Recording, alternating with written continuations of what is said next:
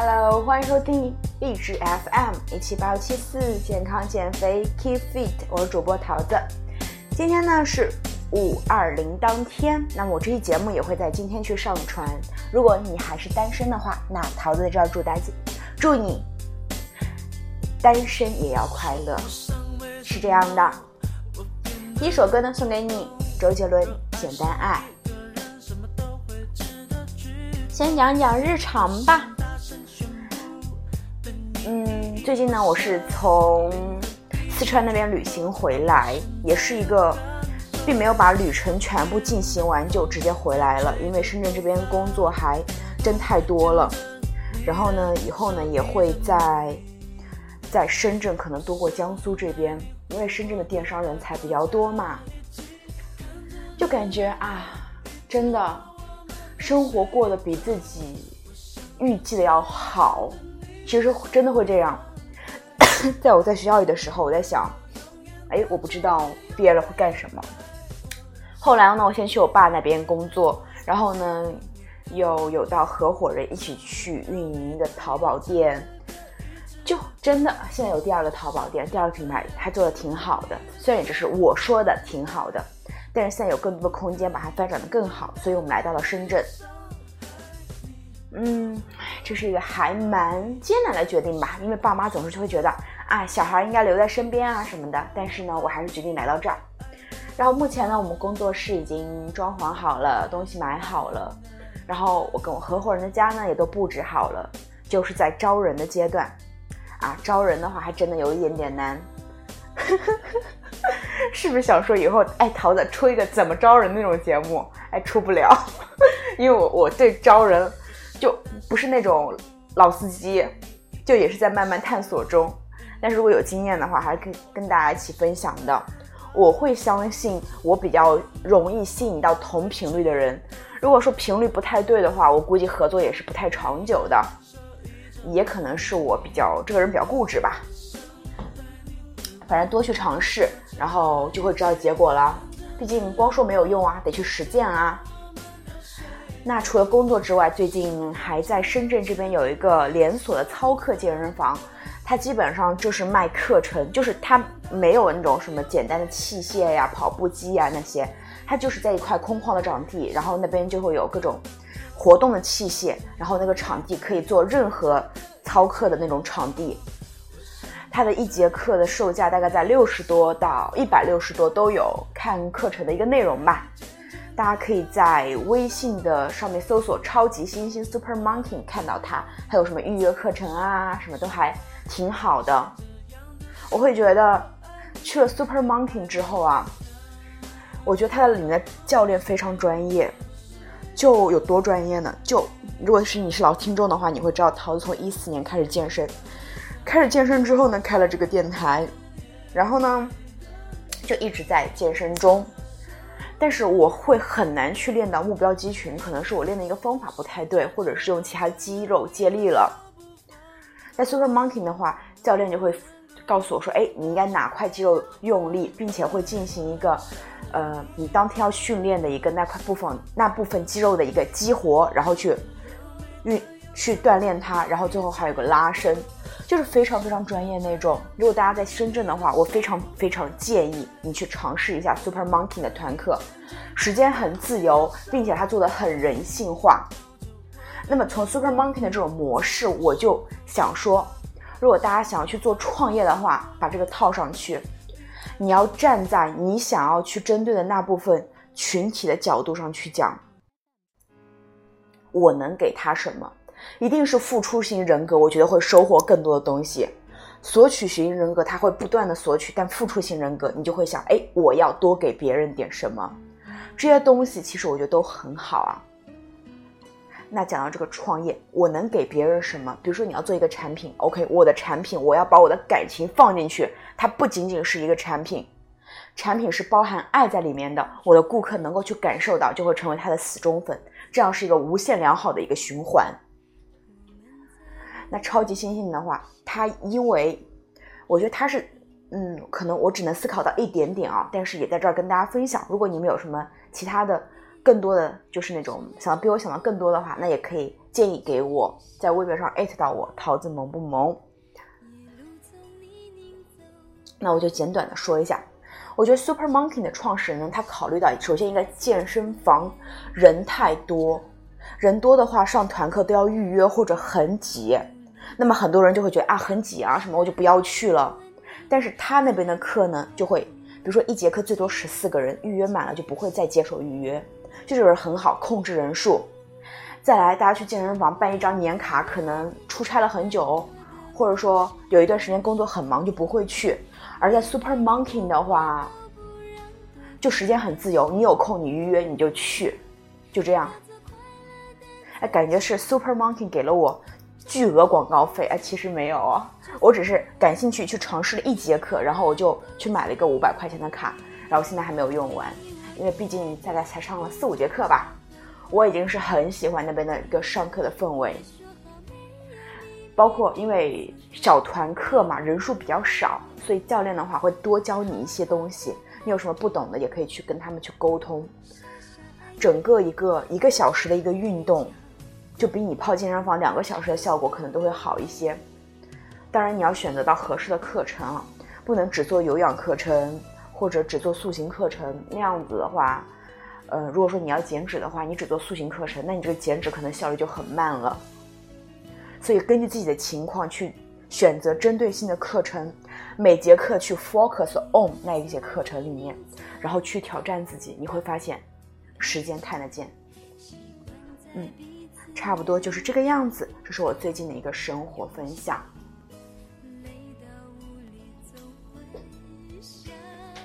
哎，说好了，这是这一期是五二零送给大家的节目。哎，怎么说到我自己了呢？那下面就把那以下的内容送给你。是今天早上我朋友，我上学时间的闺蜜。虽然她现在在上海工作，我们离得还比较远，可能一年才能见一次，但是也是终身的闺蜜那种。她给我分享了一篇文章，她说的是。哈里王子的婚礼，我们可以看出什么东西来？嗯，大家应该都被刷屏了吧？就是哈里王子与美国女明星梅根终于完婚了，这条消息被各种刷屏了。那么这个婚礼啊，外行人就看看热闹啊，哦，王子娶了公主，or something else。但是我会觉得啊，就是这个女生不一般。在这个女生身上，我们可以学到点什么东西？这篇文章也概括到了更多的观点，所以我就结合这篇文章跟我自己的观点，跟大家进行一下分享。此篇文章呢，来自于孙晴月的公众号《大大的世界和小小的人儿》。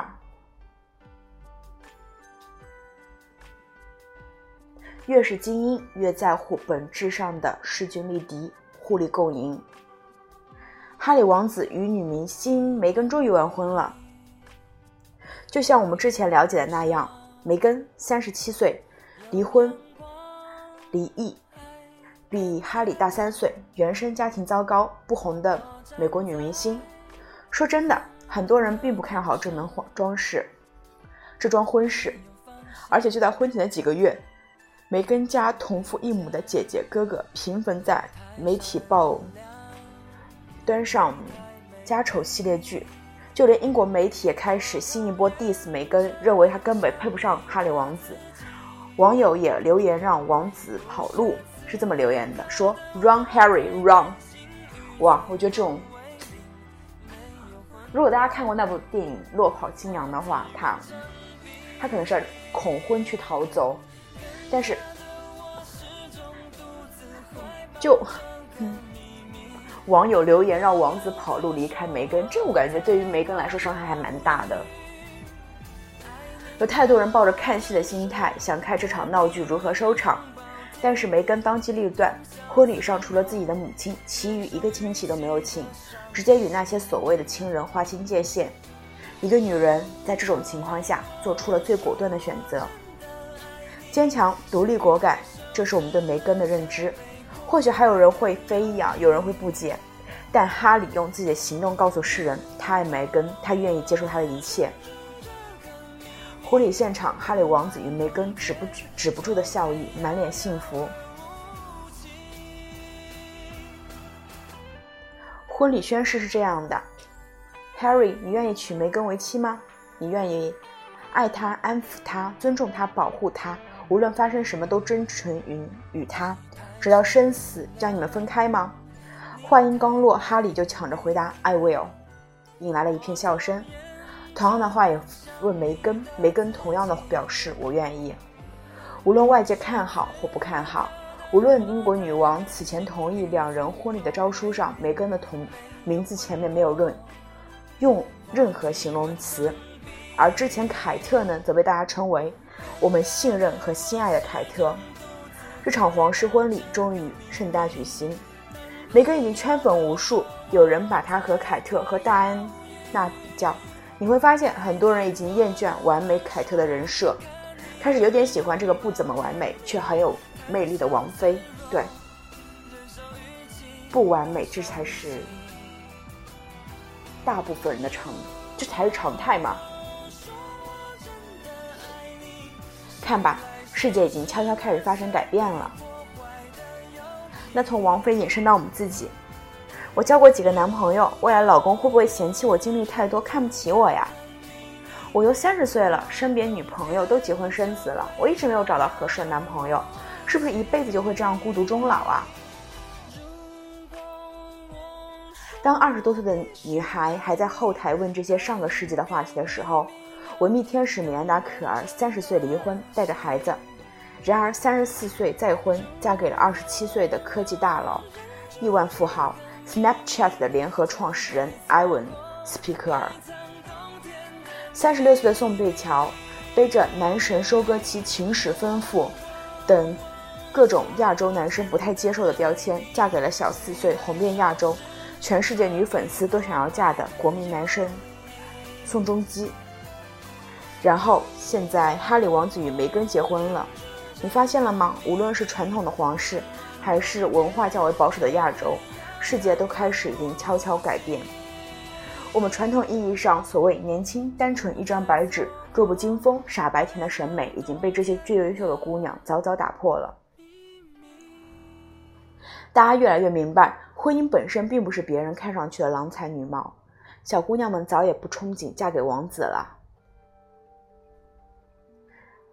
艾玛沃森说：“嫁给王子不是唯一一个让自己成为公主的活法。”而如今能够嫁给王子或者将要嫁给王子的姑娘，也早就不是哈里母亲戴安娜王妃的人设了。那些始终活得勇敢而独立的姑娘，才是如今王妃的人设。梅根毕业于西北大学，取得戏剧与国际关关系的双学位，并没有一毕业就进入演艺圈，而是在美国驻。布宜诺斯艾利斯大使馆工作过。开始拍摄后，其实并没有那么多戏，一直没有大红大紫过，也没有闹出什么绯闻，就是安安静静工作，低调过过自己的生活。其实这才是如同我们一般的都市姑娘的生活写照。我们的确拼命，也很努力，也在大城市里工作。然而，我们也没有二十多岁就当做 CEO，也没有三十岁就一掷千金在 CBD 买下豪宅。我们也许未婚，也许离异，但我们仍然自食其力。我们依然没有放弃对生活的热情和渴望。我们依旧如同二十二十出头那样，眼神发亮，憧憬着未来。梅根结过一次婚，并且是和相恋七年的制作人男友完成的恋爱长跑，结了婚，却又在两年后越发感觉维持不下去这段婚姻，离了婚。对于任何一个女生来讲，放弃一段九年的恋爱不容易，因为这也意味着送走了一段最好的年华。适当承担沉没成本，有勇气果断和过去说再见，对于女生来说是一种了不起的才华。如今我们被太多的这样的声音绑架了：选错了专业，我们觉得看不到希望了；选错了工作，选错了行业，我们觉得一步错步步错，更不要说选错了老公。我们觉得此过程不可逆，人生都要毁了。其实，relax，亲爱的，你的人生远远比你想象中的要坚韧不拔，没有什么人会轻易就这么毁了。离婚后，梅根继续投入演艺事业，也热爱全世界去旅行，也更新 ins，还写了一个旅行博客和大家分享美食美景，也读书交友，在 ins 上分享这样读的句子：书。一个女孩对自己最大的爱，就是不管多少岁，不管什么样的境遇，都能把自己眼下的生活过得丰盈无比，并且如同二十出头那样，相信未来，相信未来闪着金光，有更好的生活在等待发生。所以，如此美好、如此热爱生活的姑娘，在离异后，在三十六岁，遇见了哈里王子，收服这个媒体上永远是花花公子形象的王子，惊动王室，发动声明。让媒体不要骚扰梅根的私生活。当民意、皇室都给哈里王子很大的压力，让他签署婚前协议，免得他二亿六千万的资产要分梅根一半。但是哈里王子坚定的 say no。这一切也没有什么不可思议。婚姻本质上就是以共赢为目标的合伙人关系。其实越是精英，越看待那些为了别人看上去和谐的郎才女貌。年龄、婚史、职业，这些表象的东西都敌不过一个丰盛有趣的内核。越是精英，越在乎本质上的势均力敌、互利共赢。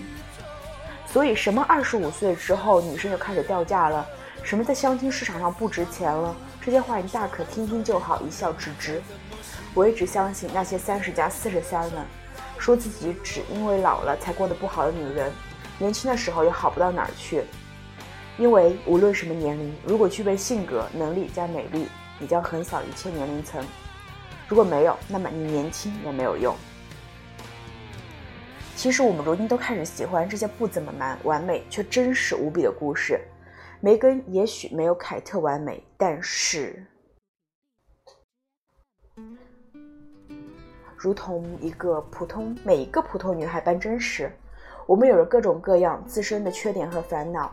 现实条件也许没那么好，但这并不妨碍我们追求自己想要的生活，过上我们想要的生活，追求我们想要的爱情。